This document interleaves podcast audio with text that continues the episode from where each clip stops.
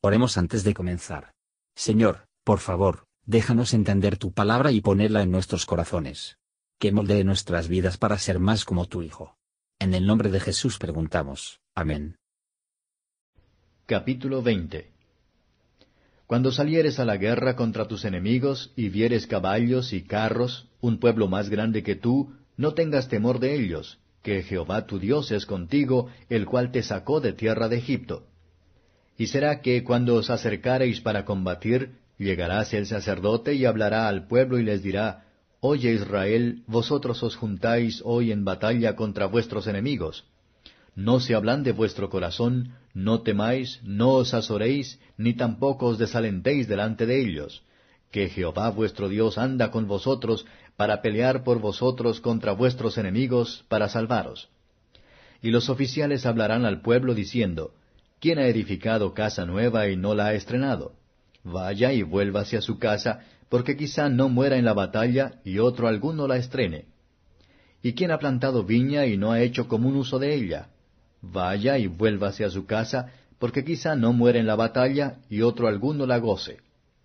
¿Y quién se ha desposado con mujer y no la ha tomado?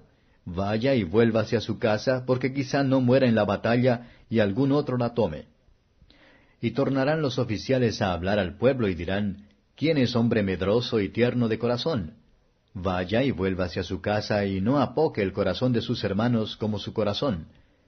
Y será que cuando los oficiales acabaren de hablar al pueblo, entonces los capitanes de los ejércitos mandarán delante del pueblo.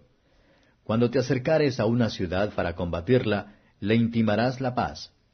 Y será que si te respondiere paz y te abriere, todo el pueblo que en ella fuere hallado te serán tributarios y te servirán. Mas si no hiciere paz contigo, y emprendiere contigo guerra, y la acercares, luego que Jehová tu Dios la entregare en tu mano, herirás a todo varón suyo a filo de espada. Solamente las mujeres y los niños y los animales y todo lo que hubiere en la ciudad, todos sus despojos tomarás para ti, y comerás del despojo de tus enemigos, los cuales Jehová tu Dios te entregó. Así harás a todas las ciudades que estuvieren muy lejos de ti, que no fueren de las ciudades de estas gentes. Empero de las ciudades de estos pueblos que Jehová tu Dios te da por heredad, ninguna persona dejarás con vida. Antes del todo los destruirás, al Eteo, y al Amorreo, y al Cananeo, y al Fereceo, y al Eveo, y al Jebuseo, como Jehová tu Dios te ha mandado. Porque no os enseñen a hacer según todas sus abominaciones que ellos hacen a sus dioses, y pequéis contra Jehová vuestro Dios. Cuando pusieres cerco a alguna ciudad, peleando contra ella muchos días para tomarla, no destruyas su arboleda metiendo en ella hacha, porque de ella comerás, y no la talarás, que no es hombre el árbol del campo para venir contra ti en el cerco.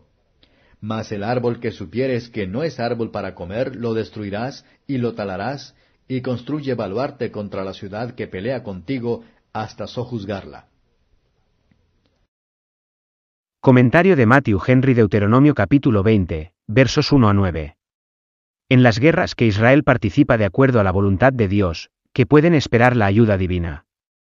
El Señor iba a ser su única confianza. En estos aspectos eran tipos de guerra del cristiano. Aquellos que no quieran pelear, deben ser enviados lejos.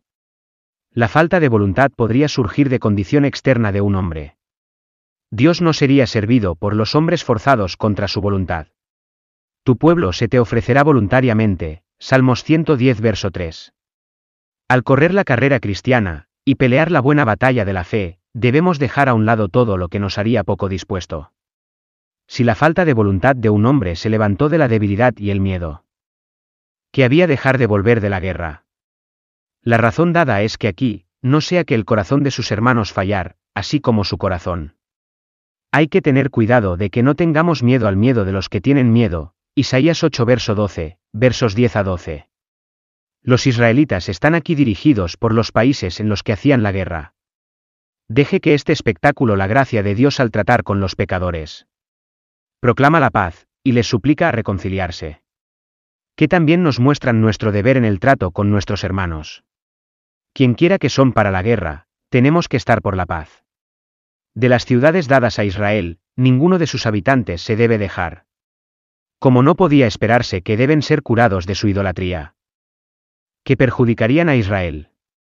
Estas normas no son las reglas de nuestra conducta, pero la ley del amor de Cristo.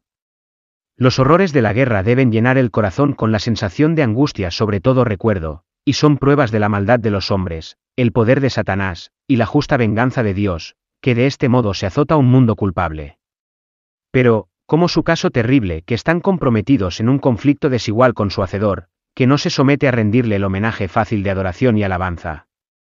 Ruina segura que les espera. Que ni el número ni el poder de los enemigos de nuestras almas nos consternación, ni que incluso nuestra propia debilidad causa nosotros temblamos o de desmayarse. El Señor nos salvará, pero en esta guerra que, ninguno participar cuyos corazones son aficionados del mundo, o tiene miedo de la cruz y el conflicto.